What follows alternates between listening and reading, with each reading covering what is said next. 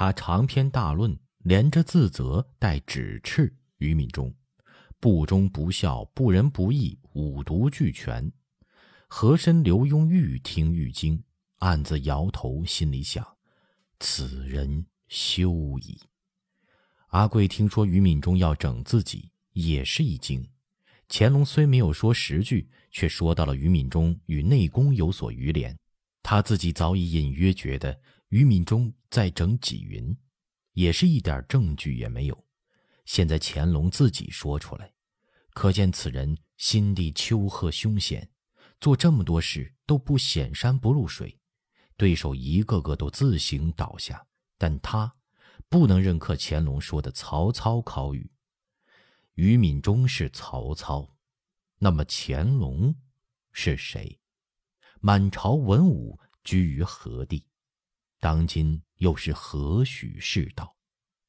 想着，从容说道：“皇上深恩，奴才以为于敏中就是于敏中。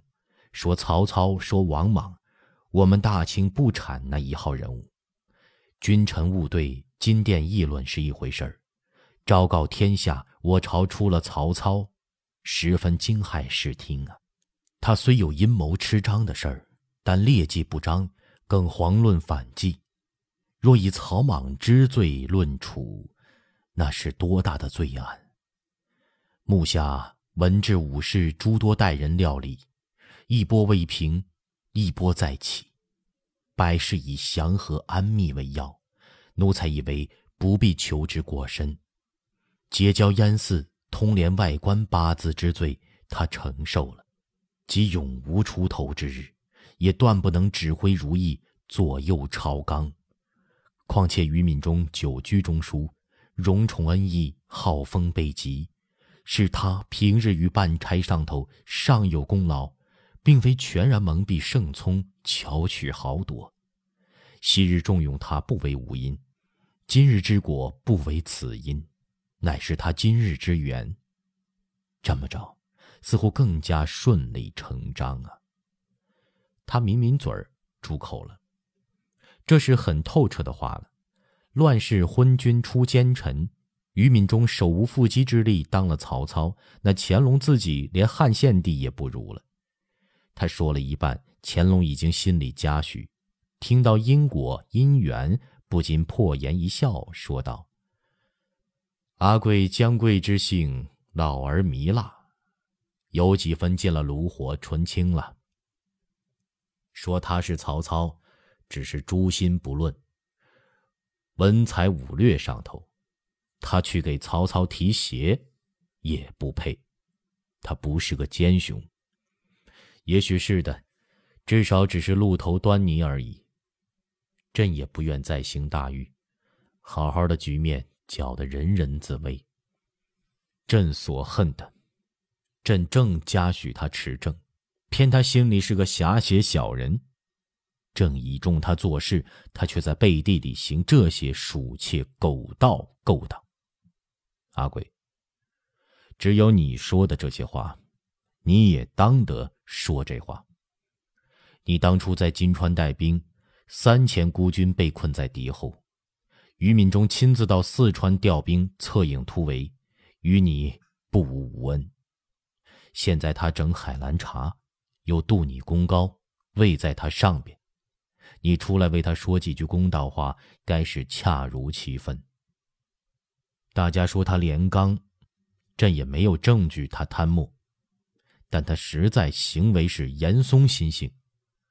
这次福康安平定金川，朝野大喜的日子。原是要从他曾经援助阿贵数论军功，给他个世职的。现在这事儿出来，治罪论功，两免了吧？但他这样的心性，居然廉洁。就是和珅讲的，他的钱哪里来的？朕还信不及。交部严加议处，由刘墉传旨出去。凡于敏中取任中官员，举发他的不法情事，撤除他的军机大臣及所兼各差事，留一个文华殿大学士衔，在家闭门思过。他沉思着，毕竟觉得太便宜了。于敏中，又道：“他的儿子从职都做官的吧？好像在哪个部？”和珅笑道：“他儿子于其贤去年病故了，是他孙子于德玉在工部当主事，他的从职于时和在内务府是笔帖式房总管。”这么一提醒。乾隆立刻想起来，哼了一声说：“哼，于时和是王胆旺举荐的优婿上来补缺。当初王胆旺调浙江是于敏中保奏，这么个贪官，为什么保奏到自己家乡做官？刘墉，你给朕着实查。是。”刘墉在机子上躬身回道：“乾隆这才命他们退出去。大约心气不顺，他觉得心口有点堵。听见自鸣钟两响，才想到早点过后，连早膳也没用。现在未正时牌也是饿过头了。见王忠灰头土脸，一副倒霉相进来，倒觉好笑的，便命：原说过到纯妃那里进早膳的，你去一趟。”弄点清素的过来，朕略进一口，少歇一时还要办事的。王忠原觉得没脸，硬着头皮回见乾隆的，见乾隆肯吩咐差事，顿时浑身骨头一轻，答应着便向外走，却见三四个宫女提着食盒子过来，一问，正是汪氏送过来的早膳，搭几句话，抢先回养心殿，笑着禀说：“汪主把膳送过来了。”青豆小米粥、焦糖芥菜丝儿、糟鹅掌、小葱豆腐丁，还有一碟子宫爆三鲜豆，清素着呢。他说着，宫女们已经提着食盒子进来，蹲伏布菜。乾隆看时，果然鲜香好看。因见煎得黄亮的小贴饼子，拈起咬了一口，说：“嗯，哎，好。什么馅儿的？”几个宫女都是常侍候他的。打头的跪在旁，抿口笑道：“ 这是汪主几夜来想出来的，青芹菜剁成细末，用高汤浸一夜，拌嫩寻瓜丝儿，蛋清粉莹，勾了沾花椒水，细盐，文火慢煎就成。”乾隆吃得高兴，见青豆白果小米粥好看，喝了一口道：“造这么块饼子，你们主子操心一夜啊。”有忠心。嗯，朕就喝这个。这饼子，用碟子码起来放案上，当点心用。那丫头便笑说道：“汪主说了，主子只管用，随时传，随时有。这饼子放温了不好用的。”正吃饭闲话间，王莲匆匆进来禀道：“娘娘来了。”第十四章，宫闱不修，帝后反目，学士遭遣，折树西域。乾隆一怔，问道：“哪个娘娘？”皇后娘娘。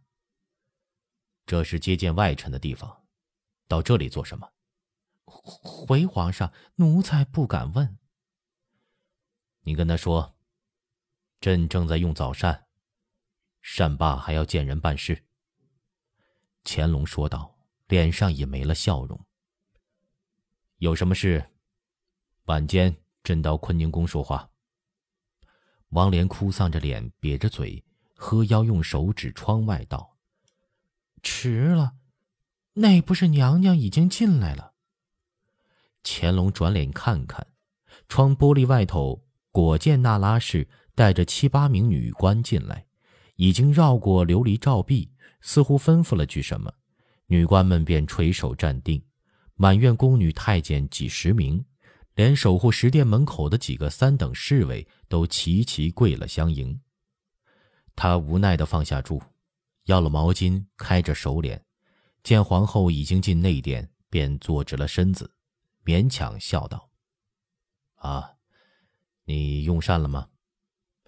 想是刚从老佛爷处下来，汪氏的好粥，随便用一点吧。又去了去。怎么气色不好？皇后果然是气色不好，苍白的面孔上挂着泪痕，显然是正在盛怒之时。极端正的五官都有点狰狞，半苍的鬓边还垂着一丝乱发。他也不看乾隆脸色，悻悻的就坐在了炕边椅上，说道：“有人欺负我，皇上，你得给我做主。”谁？哪个？刘墉，刘罗锅子。刘墉。他带刑部的人到内务府，点名拿我身边的人，说要问话，把张氏奶妈子传去了。我叫人去问他，他说是关乎于敏中的案子，查明了再给我回话。张氏跟了我几十年，我还不知道是好人歹人吗？有什么话不能我来问？于敏中犯什么王法我不管，内务府就是我管着，也没个圣旨，大天白日的就拿我的人。这不是欺侮人吗？乾隆也似乎意外，一时想不明白，皱眉问道：“张氏是于敏中的什么人？”看看，你也不知道不是？那拉氏泪眼模糊，拍膝打掌说道：“查案子有查案子的规矩，宫里拿问人是多大的事儿。”就是个拴驴撅子，还要钉根桩呢。他这么着，别说我这皇后，祖宗家法也绕不过去呀。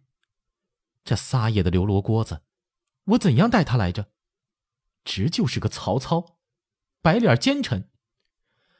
乾隆刚还说于敏中是曹操，不料转眼间皇后便原封奉还了刘墉，是又好气又好笑，说道：“这么着不好。”殿里殿外多少人瞧着不香，体面尊荣要紧。刘墉确实是我让他查问于敏中的事。你不高兴，只和和我说。刘墉是忠臣，他爷们跟我也几十年了，你别犯浑。那拉氏见乾隆也不肯给自己做主，气得浑身发抖，口角也有点歪扭，大声道。我犯浑，我忍了多少日子了？你口口声声说我是六宫之主，其实我这皇后连前头皇后一根汗毛也不值。南巡的时候，你要杀卜义，又饶卜义，后来又拿王八尺、卜信、王礼、卜连，也不说个缘由，也不知会我。这不知哪个八狗溜钩子舔屁股的角儿，窜一把野火，索性叫外官进来拿人。张氏碍了谁什么好事儿了？就于敏中，我看也不是坏人。他这一番发作，早已激得乾隆怒火万丈，咣一捶饭桌，豁然站起，残盘剩菜、碟碗饭箸都跳起老高。暖阁外殿侍候的太监宫女也有几十个，早已被突然变得泼妇似的皇后闹得目瞪口呆。见乾隆暴怒突然发作，像骤然被雷电吓傻了的孩子，瘫在地下，浑身瑟缩颤抖。不知哪个太监有心急，眼一黑，扑通一声，栽倒在地，昏厥过去。乾隆眼中闪着可怕的光。你懂规矩？你懂祖宗家法？打太祖皇帝算起五代，后妃一百余人，有你这样的？这就是你的母仪天下风范。他恶狠狠的说着，市井跳脚骂街泼妇就要脱口了。乾隆毕竟不是马上皇帝，尊贵的血统身份、优良的宫廷家教已经融进他的肌肤血肉、心智神魂之中，尽自暴怒。心神中自有的这点灵光仍旧不泯，只是口气变得刁狠犀利，句句出口如刀似剑。宫里规矩乱得一塌糊涂，太监宫女奸宿秽乱，有些宫嫔也不干净。先皇后富察氏就为这个惊吓致死。连叶天士这样的神医都束手无策，你都放任了。我把顶尖的都处置出去，不是张扬，是瞧着老佛爷的脸，成全一些人的体面。我倒想知道，这么做，碍了什么人的好事啊？于敏中是好人，你在深宫怎么知道的？可见刘墉这么办，触了你的什么疼处了？前头处分纪云、李世尧，你怎么不说话？他连连质问，逼视着那拉氏，不料那拉氏却毫不惊慌，偏脸一审，说道：“哼，我懒得说。他们与我不相干，我心里没病，也不晓得给你贡献几个烂女人玩，不得你的印儿。”我知道，有什么罪我都领着。这里空房子冷宫多着呢。你妒忌？我不妒忌，我是堂堂正正、明媒正娶册封的，不是偷汉子老婆，也不是别人献的战俘。你干政？我不干政，是刘墉拿我的人，我才来问你的。刘墉没有进大内，他是内大臣，到内务府按明查人，奉的我的旨意。就为你宠纵，他才敢这么大胆。他一地一句与乾隆斗口，偷汉子指了堂儿，战俘又直斥了和珅、刘墉，这是几十年的陈年老账，老醋新醋坛子齐翻，句句都像刀子直扎乾隆心窝。乾隆浑身乱颤，看着不依不饶的那拉氏，向前抢了一步，却被饭桌挡了一下，顺势一脚踢翻了桌子。好好一个养心殿暖阁里，顿时狼藉不堪，盘碗杯勺、菜饼馒头满地都是，几个食盒子也都碰翻了打滚稀粥黏糊糊的，溅得四处不能插脚。指定了那拉氏道：“好。”你顶得好！你还记得你是册封的？我既然能册封你，大约撤掉这册封，也不难。那拉氏立即反唇相讥道：“那是，你本来金口玉言，我本来就是一棵草罢了。”叫刘墉进来，叫阿贵、和珅进来，叫礼部的人进来。乾隆怒吼着。嘶哑的声音震动殿宇，叫大理寺的人来，状景阳钟，召集百官到太和殿候命。他已气得神志有些混乱，立在当地攘臂咆哮，脸色涨得绯红，项间青筋绷得老高，瞠目一道一道下着旨意。王连几个太监吓得魂不附体，不敢接旨，又不敢不应。面面相觑着，唯唯答应。王莲是这里为首的，早已着人飞报太后知道，只好磨蹭着嗫嚅道：“刘墉来了一会儿了，就在院里跪着。”说着，便见刘墉俯伏爬跪而入，也顾不得满地肮脏，至乾隆面前，双手抱定他的双膝，啜泣哀恳道：“皇上，皇上，暂息雷霆之怒啊！听臣一言。”父母不和子侄难过，皇上是天，娘娘是地，天地不和，天下不乐呀。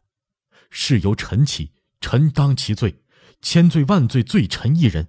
是臣不懂规矩，是臣有罪，当杀。臣万死不能色责。愿皇上娘娘敦睦和好如初，是天下人之大福啊。